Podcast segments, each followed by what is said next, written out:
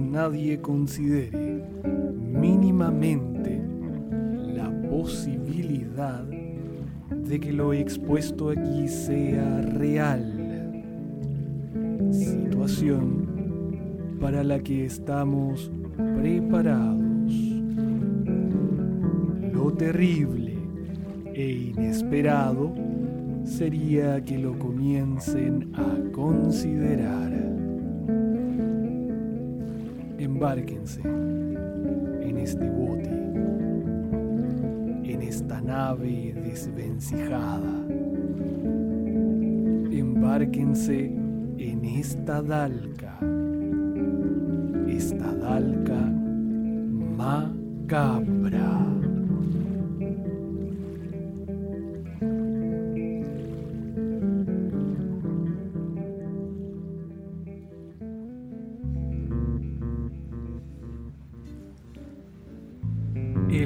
El cuentista por Saki. Era una tarde calurosa y el interior del vagón estaba consecuentemente sofocante. Faltaba casi una hora para llegar a Templecon, la siguiente estación. Los ocupantes del compartimento eran una niña pequeña una niña aún más pequeña y un niño pequeño. Una tía que pertenecía a los niños ocupaba uno de los asientos de la punta. El asiento de la otra punta estaba ocupado por un hombre soltero que no formaba parte del grupo. Pero las niñas pequeñas y el niño pequeño ocupaban decididamente todo el compartimento.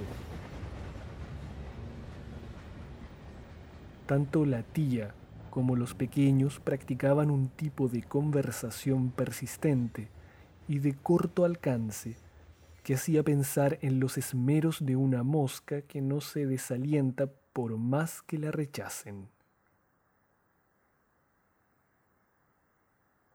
La mayor parte de las observaciones de la tía parecía comenzar con no, y casi todos los comentarios de los niños empezaban con ¿por qué? El hombre soltero no emitía palabra.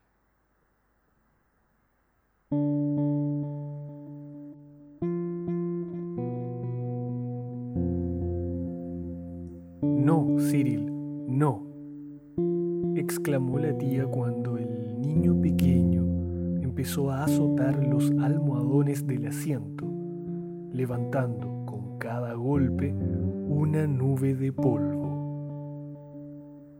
Ven a mirar por la ventanilla, agregó.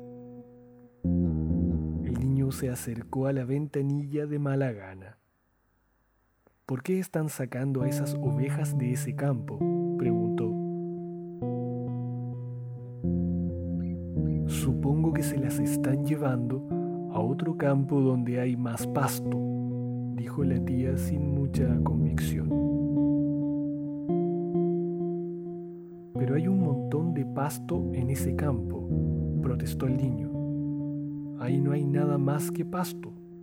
Tía, hay un montón de pasto en ese campo. A lo mejor el pasto del otro campo es mejor, sugirió la tía neciamente. ¿Por qué es mejor? La pregunta llegó rápida e inevitablemente.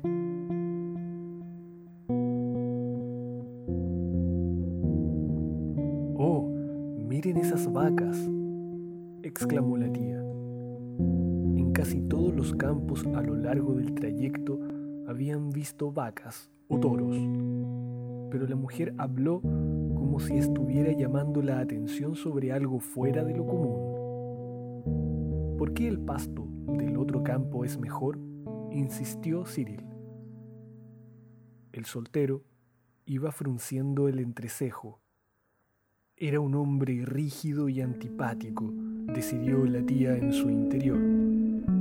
Ella, por su parte, fue totalmente incapaz de llegar a ninguna decisión satisfactoria sobre el pasto del otro campo. La niña más pequeña encontró un entretenimiento que consistía en recitar en el camino de Mandalay y solo sabía el primer verso, pero trató de sacar el mayor provecho posible de su limitado conocimiento. Repetía el verso una y otra vez, con una voz soñolienta pero perfectamente decidida y audible. Al soltero le pareció como si alguien le hubiera apostado a la niña que no podría repetir la frase en voz alta dos mil veces sin parar. Quienquiera que hubiera hecho el desafío parecía a punto de perderlo.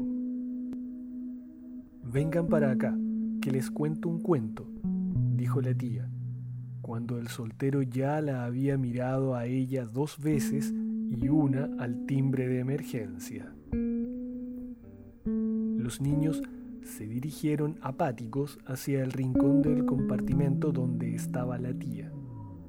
Evidentemente, su reputación de narradora de cuentos no ocupaba un lugar muy alto en el ranking de los niños. En un tono de voz bajo y confidencial, interrumpida a cada rato por las preguntas malhumoradas que sus oyentes le hacían en voz alta, empezó la historia poco original y deplorablemente carente de interés de una niña pequeña que era buena gente y que, como era buena, era amiga de todos y que fue finalmente salvada del ataque de un toro furioso por unos salvadores que admiraban la bondad de su carácter.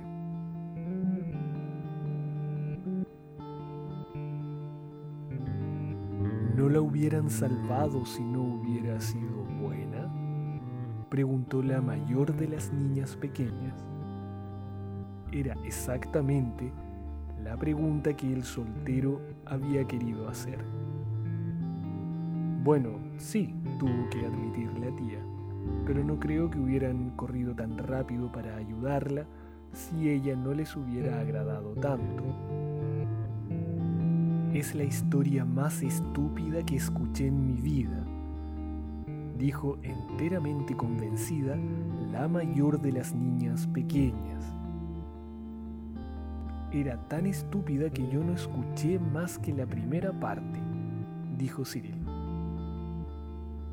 La niña más pequeña no hizo en ese momento ningún comentario sobre la historia, pero hacía rato que había comenzado la repetición voz baja de su verso favorito.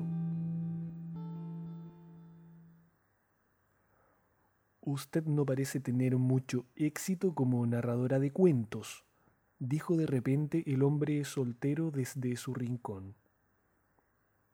La tía se puso inmediatamente a la defensiva ante este ataque inesperado es algo muy difícil contar cuentos que los niños puedan entender y valorar a la vez, dijo muy ceremoniosa. No estoy de acuerdo con usted, dijo el soltero. Tal vez quiera contarles un cuento usted, fue la réplica de la tía. Cuéntenos un cuento, pidió la mayor de las niñas pequeñas. Había una vez, comenzó el soltero, una niña pequeña llamada Berta, que era extraordinariamente buena. El interés que se había suscitado momentáneamente en los niños empezó enseguida a decaer. Todos los cuentos eran espantosamente parecidos, los contara quien los contara hacía todo lo que le ordenaban, decía siempre la verdad, no se ensuciaba la ropa, comía simples budines como si fueran tortas con dulce de leche, aprendía perfectamente sus lecciones y era educada en sus modales. ¿Era linda? preguntó la mayor de las niñas pequeñas. No tan linda como ninguna de ustedes dos, dijo el soltero pero era horriblemente buena. una reacción favorable hacia el cuento, ya que la palabra horrible asociada a la bondad era toda una novedad. Parecía introducir un viso de verdad que estaba ausente en los cuentos infantiles de la tía. Era tan buena, continuó el soltero, que ganó varias medallas por bondad y las llevaba siempre prendidas en su vestido. Tenía una medalla por obediencia, otra medalla por puntualidad y una tercera por buena conducta. Eran grandes medallas de metal y tintineaban una contra otra cuando caminaba Ningún otro niño de la ciudad donde vivía tenía tantas medallas. Por lo tanto, todos sabían que debía ser una niña súper buena. Horriblemente buena, recordó Cyril.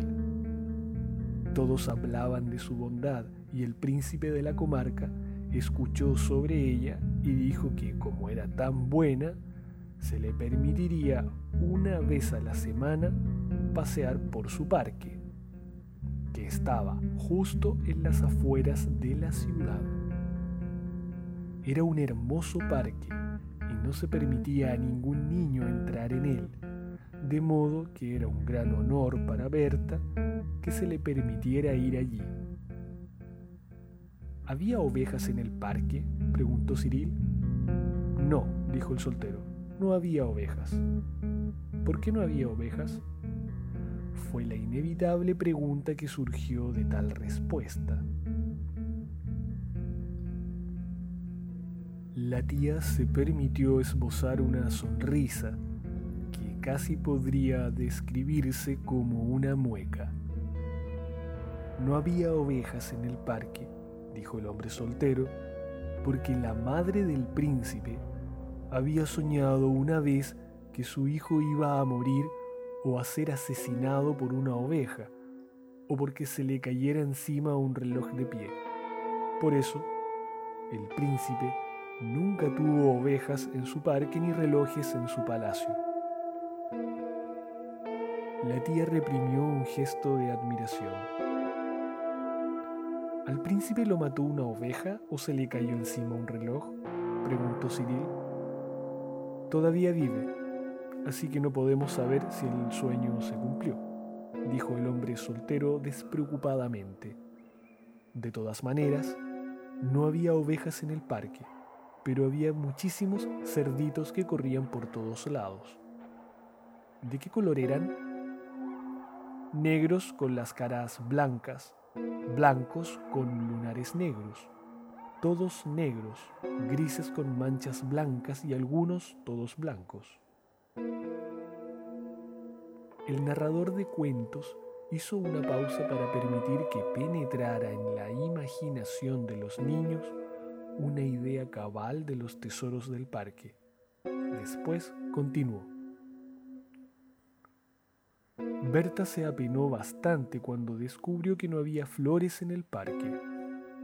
Había prometido a sus tías, con lágrimas en los ojos, que no cortaría ninguna de las flores del príncipe y estaba dispuesta a cumplir su promesa. Por lo tanto, la hizo sentir muy tonta, como es lógico, descubrir que no había flores para cortar. ¿Por qué no había flores? Porque los cerdos se las habían comido, dijo el soltero rápidamente. Los jardineros le habían dicho al príncipe que no se podía tener a la vez cerdos y flores. Entonces, él decidió tener cerdos y no flores. Hubo un murmullo de aprobación provocado por la excelente decisión del príncipe. Tanta gente hubiera decidido de modo contrario. Había muchas otras cosas encantadoras en el parque. Había estanques con peces dorados, azules y verdes, y árboles con hermosos papagayos que decían frases inteligentes en todo momento, y colibríes que vibraban con todas las melodías populares de entonces. Berta iba de un lado para otro y se divertía inmensamente, y pensó para sí, si yo no fuera tan extraordinariamente buena, no me hubieran permitido venir a este hermoso parque y disfrutar todas las cosas admirables que hay aquí. Y sus tres medallas tintineaban una contra otra mientras caminaba y la ayudaban a recordar cuán súper buena era realmente. Justo en ese momento, un lobo enorme entró merodeando en el parque para ver si podía atrapar a un cerdo gordito para su cena. ¿De qué color era? preguntaron los niños con un súbito resurgimiento de su interés. Del color del barro, con la lengua negra y pálidos ojos grises que centellaban con indecible ferocidad. Lo primero que vio en el parque fue a Berta, su delantal blanco estaba tan inmaculadamente limpio que se lo podía ver desde muy lejos. Berta vio al lobo y vio que avanzaba sigilosamente hacia ella y empezó a desear que nunca le hubieran permitido entrar a ese parque. Corrió tan rápido como pudo y el lobo fue tras ella a pasos agigantados. Berta se las arregló para llegar hasta un matorral de arbustos de rayanes y se escondió detrás de uno de los más tupidos. El lobo comenzó a husmear entre las ramas, con la negra lengua colgando fuera de su boca y los pálidos ojos grises lanzando feroces miradas de rabia. Berta estaba terriblemente asustada y pensó para sí, si no hubiera sido tan extraordinariamente buena, en este momento estaría a salvo en la ciudad.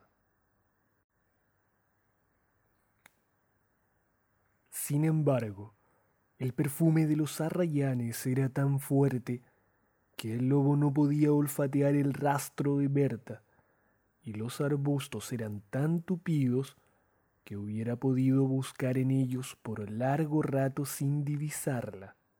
Por lo tanto, pensó que lo mejor era marcharse de allí y capturar a un pequeño cerdo.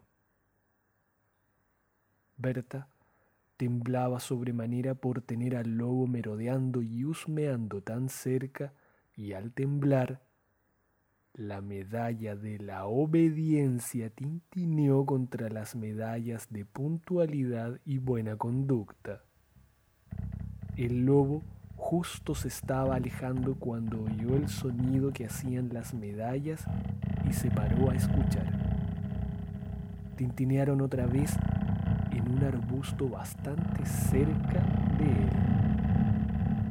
Se lanzó de un salto dentro del matorral los pálidos ojos grises brillando feroces y triunfantes, y arrastró a Berta hacia afuera y la devoró hasta el último bocado.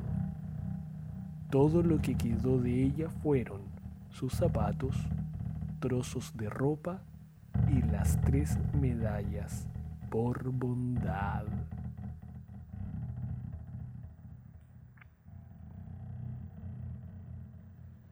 ¿Murió alguno de los cerditos? No, todos se escaparon. El cuento empezó mal, dijo la más pequeña de las niñas pequeñas, pero tuvo un hermoso final. Es el cuento más hermoso que escuché en mi vida, dijo la mayor de las niñas pequeñas completamente convencida. Es el único cuento hermoso que escuché en mi vida, dijo Siri hubo una opinión disidente por parte de la tía. Un cuento absolutamente inadecuado para mentes tan jóvenes. Usted ha socavado los resultados de años de una esmerada educación. Sea como fuere, dijo el hombre soltero juntando sus pertenencias para abandonar el vagón, los mantuve tranquilos durante diez minutos y es más de lo que usted fue capaz de hacer. Pobre mujer, descansó para sí cuando bajó del andén de la estación en Templecom. Durante los próximos seis meses, por lo menos, esos niños van a acosarla en público pidiéndole que les cuente un cuento inadecuado.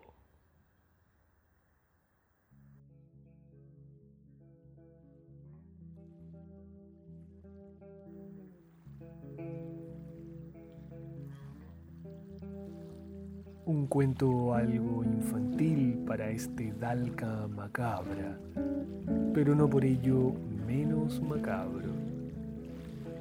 Saludamos a la Patagonia chilena por medio de la 1500 AM Radio Tierra del Fuego en la ciudad de Porvenir. En la Patagonia Argentina nos escuchan por la 97.3 FM Radio Fogón en el Hoyo Chubut. Les recordamos que nos pueden dejar comentarios en las redes sociales, Instagram, Facebook, Twitter, donde nos encuentran como Dalca Macabra. El correo electrónico es contacto arroba dalcamacabra.cl. Por nuestra parte, los esperamos en una semana más con otra historia a bordo de esta nave ruinosa y desvencijada, varada en una caleta austral insular, a bordo de esta Dalca macabra. Hasta entonces.